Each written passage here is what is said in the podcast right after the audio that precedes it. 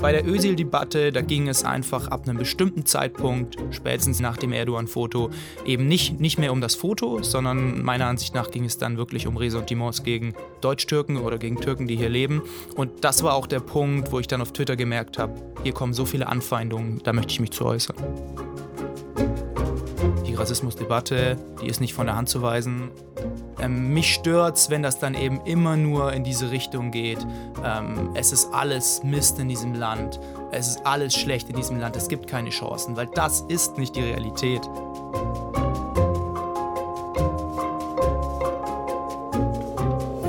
Sommerloch, das war einmal. Diesen Sommer sind die Zeitungen voll von ziemlich ernsten Themen, zum Beispiel dem Thema Rassismus in Deutschland.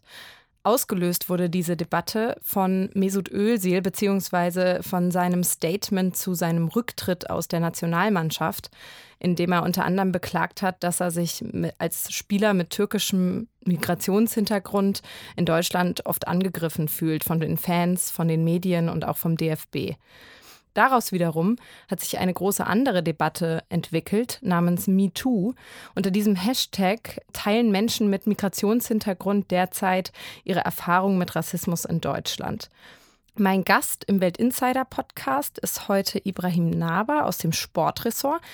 Er hat sich nicht nur mit der Ösil-Debatte auseinandergesetzt und mit Ösil an sich, sondern sich auch schon vorher oft zu den Themen Rassismus, Migranten in Deutschland geäußert.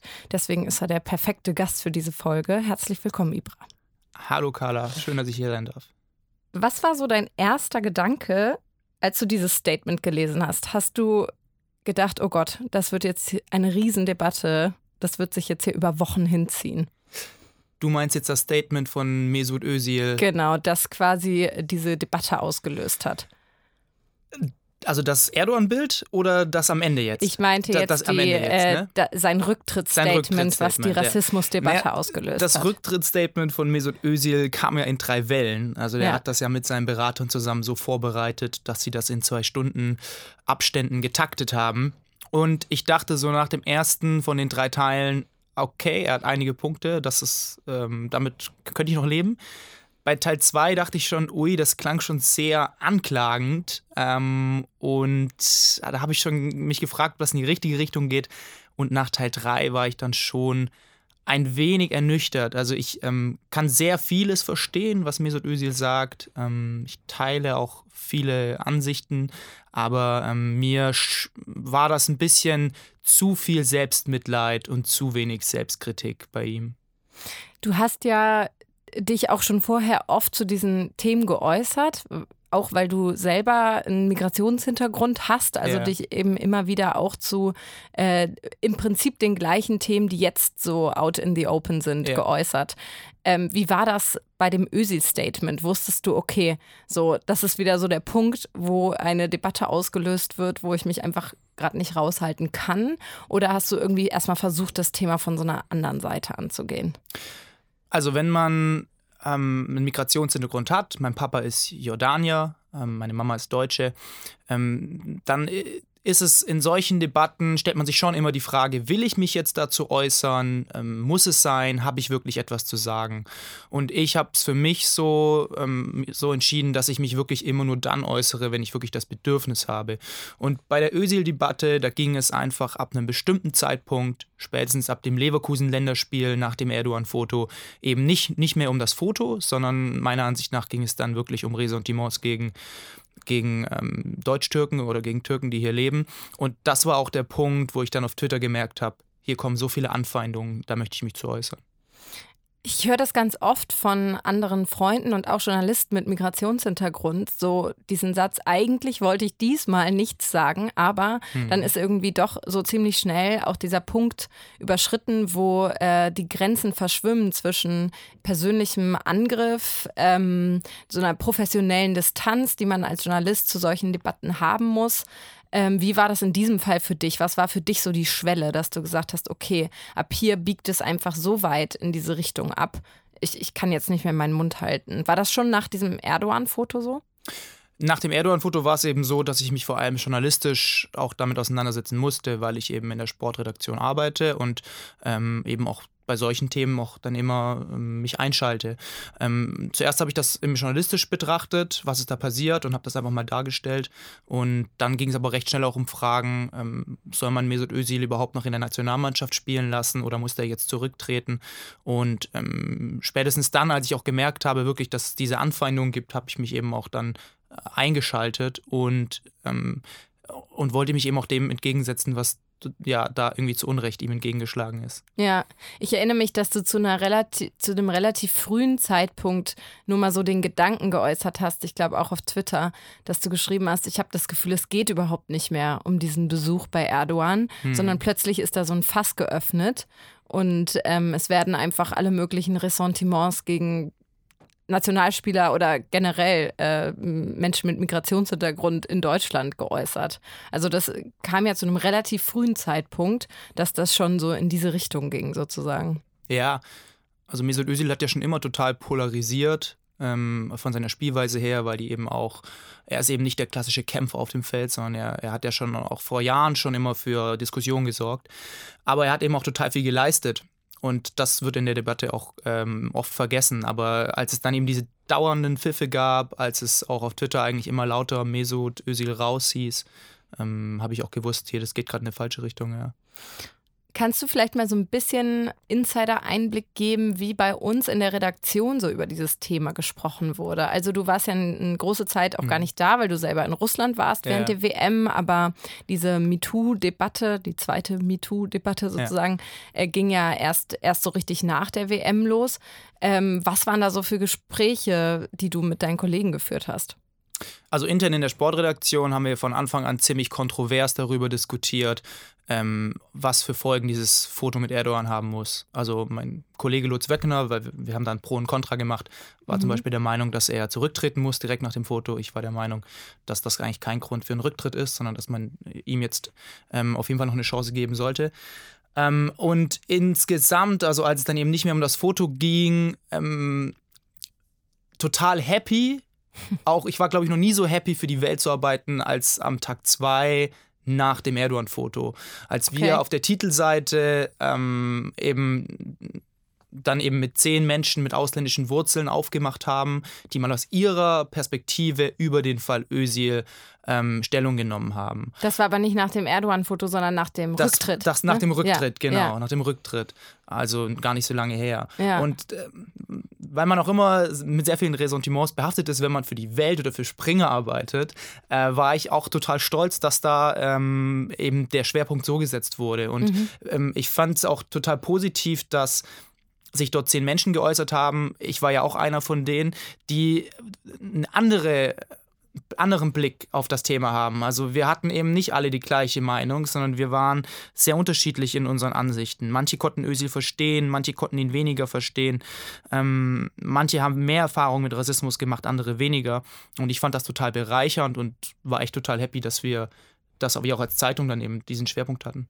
Was war denn so dein Tenor in, dieser, in diesem Text, den du da geschrieben hattest? Naja, mein Tenor war ich kann Mesut Özil in vielen Punkten verstehen, in seinem Statement, aber in sehr, sehr vielen Punkten eben auch nicht. Also ähm, er hat eine Chance verpasst, ähm, Menschen vielleicht die Hand zu reichen, auch in dem Land, die sich sehr für ihn eingesetzt haben. Ähm, er, es klang wirklich wie eine Abrechnung und ich glaube, das war eben der große Fehler. Grundsätzlich finde ich es aber total positiv, dass es dann eben dann auch diese MeToo-Debatte gab. Mhm. Ähm, obwohl ich mir direkt nach oder nach Beginn der MeToo-Debatte gefragt habe, ähm, ich habe das total gerne durchgelesen. Ich ja. fand das auch total wichtig. Man hat gemerkt, da haben ganz viele sich geäußert, die wirklich was zu sagen hatten und die wirklich auch ähm, sehr negative Erfahrungen mit Rassismus gemacht haben. Ähm, ich habe aber mir schnell die Frage gestellt, bringt dieses Anklagen, bringt uns das in der ganzen Debatte weiter oder spaltet das nur noch mehr? Und mhm. ich war mhm. dann auch froh, dass es dann eben noch my, Hashtag MyGermanDream gab. Mhm. Ähm, und ich glaube eben, man muss sich nicht für einen der beiden Hashtags entscheiden. Man muss nicht sagen, ich bin für MeToo oder für Hashtag MyGermanDream, sondern ich glaube, dass eigentlich ähm, die Mischung es am Ende macht. Und ich, bin, ich glaube, Deutschland ist ein Land, was total viele Möglichkeiten für Migranten bietet, sozial aufzusteigen. Ähm, Es ist aber nicht von der Hand zu weisen, dass es in diesem Land auch Rassismus gibt. Das heißt aber nicht, dass Deutschland ein Land voller Rassisten ist. Und ich glaube, dass diese Differenzierung in, zumindest in meinen Augen sehr wichtig ist. My German Dream, vielleicht nochmal für alle Hörer, denen das jetzt so auf Anhieb nichts sagt, war eben so eine Art Reaktion auf diesen Hashtag, unter dem Leute äh, positive Erfahrungen eigentlich geteilt haben, die sie als Migranten oder Menschen mit Migrationshintergrund in diesem Land gemacht haben. Ähm, was mich so äh, was mich gestört hat an dieser Ösil-Debatte, ich weiß nicht, ob du das vielleicht äh, anders oder ähnlich siehst, ist, äh, ich fand, es war so schade, weil diese Rassismusdebatte ist total wichtig, fand ich auch. Und ich ähm, habe das auch mit Interesse verfolgt. Fand es teilweise auch einfach krass, was Leute so geschrieben haben. Ähm, auf Twitter. Und andererseits äh, dachte ich dann, wie schade, dass äh, sozusagen Mesut Özil jetzt der Auslöser dafür war, weil er sich so angreifbar gemacht hat mit diesem Erdogan-Foto, mhm. dass sozusagen die Leute, die sich die keine Lust hatten, sich mit der Rassismusdebatte auseinanderzusetzen, immer eine Ausrede hatten und immer sagen konnten, ja, aber das Erdogan-Foto sozusagen. Also das fand ich so ein bisschen schade, weil ich das Gefühl hatte, da wurden eben zwei Dinge in einen Topf geworfen, die eigentlich überhaupt nichts miteinander zu tun hatten, sozusagen. Ja, im Grunde muss man es eben ganz klar trennen. Ja. Also es ging am Anfang um das Erdogan-Foto und ich glaube, man ist sich recht einig ja auch, dass diese Aktion nicht die klügste Aktion von Mesut Özil war. Ähm, ich habe die auch ziemlich deutlich kritisiert, auch schon am Anfang. Aber die Rassismusdebatte, ähm, die ist nicht von der Hand zu weisen und mich stören auch diese Reaktionen von wegen, ah, jetzt kommen sie alle wieder aus ihren Löchern gekrochen mhm. und, und, äußern sich eben. Und ähm, also grundsätzlich ähm, bin ich der Meinung, es muss immer möglich sein, über negative Erfahrungen mit Rassismus sich hier eben zu äußern. Und wenn wir jetzt gerade eben auch eben das Thema mal auf dem Tisch haben, äh, sollten sich eigentlich auch alle zumindest mal anhören, was da die Leute zu sagen haben. Ähm, mir ist eben nur immer die Differenzierung wichtig. Und das hat mich in der gesamten Migrationsdebatte seit 2015 ein bisschen gestört, dass ich eben auch bei Kollegen, also nicht nur bei Welt, sondern grundsätzlich bei Journalistenkollegen, dann auch das Gefühl hatte, dass eben nur noch eine Seite beleuchtet wird ähm, und die andere Seite eben nicht mehr. Und ich finde eben beides macht's. Du hattest auch schon vor dieser ganzen äh, Özil-Debatte ähm, vor einigen Monaten, glaube ich, einen Kommentar geschrieben, wo du gesagt hast, dass es dich nervt, ähm, wenn man quasi, ich, wie, hat, wie hattest du es genannt, Grundsatzgejammer, also das Grundsatzgejammer mhm. äh, vieler Journalisten, vor allem oder Leute mit einem öffentlichen Medienauftritt mit Migrationshintergrund. Äh, vielleicht kannst du noch mal so ein bisschen erklären, was du damit meinst. Ja, also die Online-Zeile klingt erstmal hart, die heißt, äh, junge Migranten äh, müssen aufhören, sich äh, ständig zu Opfern zu machen. Ja. Also ich glaube, das so ungefähr genau. war das. Ähm, äh, mein Punkt ist der, also ähm, wie gesagt, es muss jederzeit möglich sein, Dinge anzuklagen, wenn man Erfahrung mit Rassismus macht. Ich glaube aber, dass es die richtige Einstellung ist, zu sagen, hey, wir, also wir Menschen mit ausländischen Wurzeln, wir Menschen mit Migrationshintergrund, ähm, wir haben hier eine Chance in dem Land. Wir wollen die nutzen. Wir gehen das positiv an. Äh, wir gehen auch auf die Gegenseite zu. Ähm, wir sehen das mit einer Prise Optimismus und wollen hier allen zeigen, dass wir dazugehören und dass wir hier was reißen wollen. Und ähm, mich stört wenn das dann eben immer nur in diese Richtung geht. Ähm, es ist alles Mist in diesem Land. Es ist alles schlecht in diesem Land. Es gibt keine Chancen, weil das ist nicht die Realität. Und das ist auch nicht die Realität, die zum Beispiel ich gemacht hatte. Und weil wir auch gerade in der Diskussion waren, wie, wie man mit Kollegen oder unter Kollegen äh, hier miteinander redet.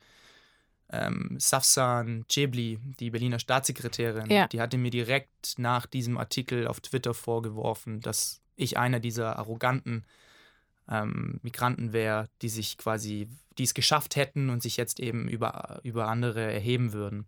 Und das, ehrlich gesagt, hat mich schon getroffen, weil ja. genau das wollte ich nicht auslösen, sondern mir ging es ja eigentlich eher daran zu appellieren, hey, schaut her, wir haben was drauf und wir zeigen es ja allen. Mir ging es eigentlich eher um die Einstellung mhm. und sich danach eben anhören zu müssen, äh, ja, du, du bist der arrogante Vorzeigemigrant, der, der sich irgendwie über andere erhebt das fand ich schon krass, aber ähm, ja. Kamen da noch mehr solche Reaktionen außer, außer von ihr? Also du machst dich ja dann quasi auch in eine andere Richtung angreifbar, ne? Also ähm, wo sonst vielleicht die Kritik kommt von Leuten ohne Migrationshintergrund, mhm. ähm, machst du dich da, also hast du dich da ja sozusagen ein Stück weit aus dem Fenster gelehnt ähm, bei den Leuten, mit denen du dich sonst auch in anderer Sache solidarisieren würdest oder ja. solidarisiert hast. Ich glaube, das, das Letzte, was wir brauchen, ist dann, dass es irgendwie noch zu einem großen Grundsatzstreit zwischen Menschen mit ausländischen Wurzeln kommt. Ja. Und das möchte ich auch vermeiden. Ähm, ich glaube aber, dass es trotzdem total wichtig ist, dass Menschen mit ausländischen Wurzeln miteinander diskutieren. Und ähm, ich hatte in diesem Essay, äh, das ich für Welt geschrieben habe, das am Anfang der WM erschienen ist, ähm, ging es um eine Kollegin, Fatma Eidemir von der Taz, ähm, die eben eine komplett die ähnlich wie ich aufgewachsen ist, ähnlich wie ich sozialisiert wurde in Baden-Württemberg. Ihre Eltern sind türkisch, mein Vater ist äh, Jordanier und die auch äh, gleichen akademischen Weg wie ich eingeschlagen hat, auch Journalistin ist, die aber einen ganz anderen Blickwinkel auf das Thema Migration und Chancen für Migranten in Deutschland hat. Und die, ähm, ja, die sagt einfach, ich glaube, sie bezeichnet Deutschland als Shithole Country in einem Text und sie rät auch Touristen davon ab, nach Deutschland zu reisen, weil es eben ein Land ist, wo, wo so viel Rassismus gibt. Und ich glaube, mit ihr hätte sich so ein Streitgespräch echt gelohnt. Und ich habe das ihr auch angeboten. Wir haben uns getroffen und wir haben diskutiert. Und ich habe gesagt, hey, lass uns doch darüber reden. Warum ist es so, dass wir beide so unterschiedlich auf das Thema blicken? Lass uns doch gucken, wo haben wir Überschneidungen, wo haben wir Differenzen. Und ich glaube, sowas würde die Debatte weiterbringen. Sie, ja. hat, sie hat es am Ende leider abgelehnt. Ich habe in meinem Essay das dann auch, ähm, auch thematisiert.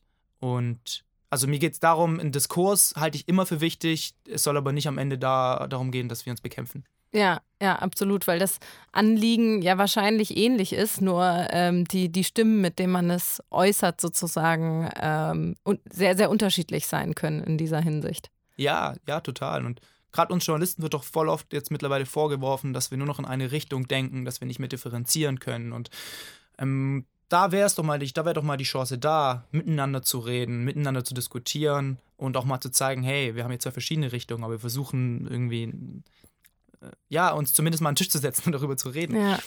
Und dass das abgelehnt wurde, fand ich schade, aber mein Angebot steht immer noch. Ich kenne auch andere Journalisten, jüngere Journalisten, die sich bewusst von ähm, solchen Themen fernhalten, weil sie eben sagen, nur weil ich einen Migrationshintergrund ja. habe, bin ich kein Experte für Migranten in Deutschland, mhm. Rassismus und so weiter und so fort. Wie siehst du das? Ich weiß nicht, ob man sich in gewisser Weise aus der Verantwortung stiehlt. Also ich wirklich, jeder, der das Gefühl hat, er kann was dazu beitragen, finde ich, sollte es tun. Also im Grunde muss man das natürlich respektieren, wenn dann jemand ja. sagt, ich möchte mich nicht dazu äußern. Grundsätzlich, aber das betrifft nicht nur Journalisten und das führt auch ein bisschen weg, aber grundsätzlich würde ich mir insgesamt wünschen, gerade in, in unserer Generation, Carla, dass ähm, auch über so ein Thema wie Rassismus und in dieser Ösel-Debatte eben mehr diskutiert wird. Also ja. in meinem Freundeskreis also dieses, dieses Hashtag MeToo und Hashtag MyGermanDream ist ja doch wieder auch auf Twitter eine Debatte, die sehr viel unter Journalisten ausgetragen wird. Absolut, ja. Und mich würde es eigentlich wünschen, dass so Debatten auch mal größere Teile der Gesellschaft erreichen. Ich, 16 Prozent in unserem Land wählen mittlerweile die AfD. Ähm, und mir bereitet das schon in gewisser Weise Sorgen, ähm, sag ich ganz ehrlich. Und eigentlich würde ich mir wünschen, dass auch mehr in unserem Alter dann eben den Antrieb verspüren, sich in die Debatte einzubringen. Ich glaube, wir Journalisten leben da auch teilweise in so einer Blase. Also Twitter ist da, glaube ich, ein gutes Beispiel. Also ein Medium, was sehr, sehr viel von Journalisten genutzt wird. Und wir neigen manchmal dazu, das so als die gesellschaftliche Bubble anzusehen. Ja. Ähm, darüber diskutiert die Gesellschaft, aber in Wirklichkeit ist das eine sehr, sehr auf Journalisten und Medienmacher beschränkte Debatte, was da abgeht. Also wie du, ich kann das bestätigen, was du ja. sagst. Man diskutiert schon im Freundeskreis darüber, aber auf eine ganz andere und auch äh, ja, andere Art und Weise einfach. Absolut, sehe ich auch wie du, ja. Also vielleicht ist es auch ein Wunsch, ich meine, wir beschäftigen uns täglich mit diesen Themen. Ja. Ähm, haben natürlich auch ein größeres Wissen dadurch bei vielen Dingen. Ähm, vielleicht liegt es auch daran, aber grundsätzlich würde ich mir schon wünschen, dass mehr Leute sich noch einbringen und ich glaube, dass die Chance auch da sein kann. Apropos einbringen, ähm, du hast auch in dieser Debatte und auch schon äh, vorher, aber besonders auch hier das Gespräch mit Lesern gesucht. Ähm, yeah. Wie ist so dein Verhältnis zu den Lesern in dieser Geschichte? Weil ich auch weiß, weil du es mir auch schon selbst erzählt hast, dass du dir auch nicht selten mal äh, ja auch rassistische Beleidigungen anhören musst von bestimmten Leuten, die deine Texte lesen und nur deinen ausländisch klingenden Namen sehen und dann geht's los ich finde es erstmal total bereichernd, dass wir bei Welt äh, uns eben auch dazu entschieden haben, äh, uns aktiv mit den Lesern auseinanderzusetzen. Und ähm, gerade bei dem Fall Özil gab es mehrere Artikel, ob das jetzt Interviews oder Meinungsbeiträge waren, wo es wirklich zu hunderten Kommentaren unter den Artikel gab, kam. Bei mir ist es so, wenn ich das Gefühl habe, da ist ein Leser, der ist vielleicht nicht meiner Meinung, aber der lässt einen Hauch von ähm, Spielraum für Debatte zu, dann steige ich sofort in die Diskussion ein. Wenn ich aber das Gefühl habe, das ist nur rassistisch oder das ist nur beleidigend, dann habe ich keine Lust darauf. Ja. Das ist für mich so die Grenze. Aber ich finde das total bereichernd und das ist wieder das, was ich auch vorhin gemeint habe. Wir müssen uns doch als Journalisten, wir müssen noch den Wunsch verspüren zu wissen, was unsere Leser, die, die uns jeden Tag lesen, ähm, was die für, für eine Meinung haben, was die eigentlich interessiert, was die denken. Mm, und deswegen finde ich das grundsätzlich total bereichernd und ähm, egal, ob die jetzt meiner Meinung sind oder nicht, ähm, ich glaube, beide Seiten können davon profitieren. Ein Beispiel, während ähm, dieser Ösel-Debatte hatte ich ein Interview mit einem ähm, Identitätsforscher und in ganz vielen Kommentaren unter dem Artikel haben Leser geschrieben, dass sie den Begriff Kartoffel als schwere Kränkung wahrnehmen. Mhm. Und mein erster Reflex war, dass ich gegrinst habe und gedacht habe, das meinen die jetzt nicht ernst. Und weil ich Kartoffel eben so vom Schulhof kannte oder so einfach aus, aus Kontexten, wo ich das nie ernst genommen habe.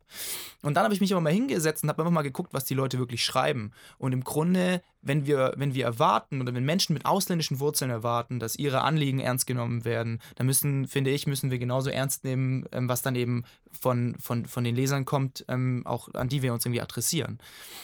Und deswegen habe ich im Grunde jetzt auch einen anderen Blickwinkel darauf. Mhm. Also ich ich grinse nicht mehr, wenn ich das lese, sondern ich nehme es ernst und versuche dann eben zu fragen, warum ist das so?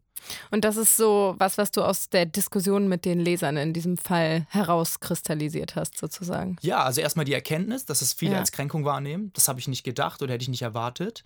Ähm, auf der anderen Seite macht es aber auch, ergibt es total viel Sinn. Also wir hatten danach ja auch einen Artikel, ähm, auf unserer Seite, ähm, ist es rassistisch, jemanden als Kartoffel zu bezeichnen. Und es ja. war ein sehr kluger Artikel, den ich, ich, ich, weiß gar nicht mehr, wer der Autor war, aber es war sehr, sehr klug geschrieben. Und ähm, sowas kann doch dann auch äh, eine Leserdiskussion bringen. Mhm. Vielleicht auch den Anstoß für weitere Artikel ähm, oder auch eben für einen selbst die Erkenntnis. Wie, wie ticken unsere Leser? Was denken die? Was beschäftigt die? Wo erreichen dich da die meisten Kommentare? Ist das über Twitter, über Facebook ähm, oder unter den Artikeln oder von allen Seiten? Unter den Artikeln ist es meist nicht so drastisch. Weil ja auch Beleidigungen teilweise einfach gelöscht werden bei, genau. bei uns. Ja.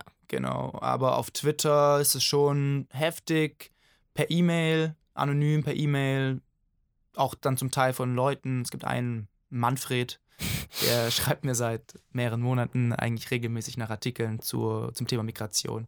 Echt? Und ja. jedes Mal äh, überzieht er dich mit Beleidigungen, oder? Jedes Mal ist eigentlich schon der Be Begriff irgendwie, entweder du, du, du Türkensau oder du oder verschwinde oder so. Und also einfach ja. klassische Ressentiments, klassische Beleidigungen und so. Ist aber schon krass, oder, das so auf die eigene E-Mail-Adresse zu bekommen. Also für mich überschreitet das so einen gewissen ähm, Raum. Also Social Media und so, okay, ja. ähm, da ist man einfach sehr sichtbar, aber so, okay, klar, so deine E-Mail-Adresse, äh, Arbeits-E-Mail-Adresse ist auch einfach rauszukriegen, ja, aber genau. trotzdem ähm, erreicht es einen doch vielleicht auf eine andere Art und Weise, als wenn es einfach nur in irgendeinem Kommentarbereich irgendwo steht.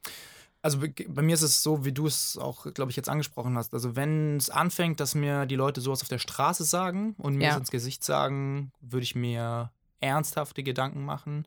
Ähm, auch so mache ich mir Gedanken, aber ich kann es eben immer noch darauf schieben, dass es Social Media ist und diese Leute ja meistens auch nicht mit Klarnamen schreiben. Also ich glaube, die eheste Form, in der ich das nachvollziehen kann, äh, ist, als, als Frau beleidigt zu werden, weil sowas kommt auch oft, wenn ich Artikel veröffentliche. Und wie du sagst, es macht eben doch was mit einem, egal wie absurd man das findet.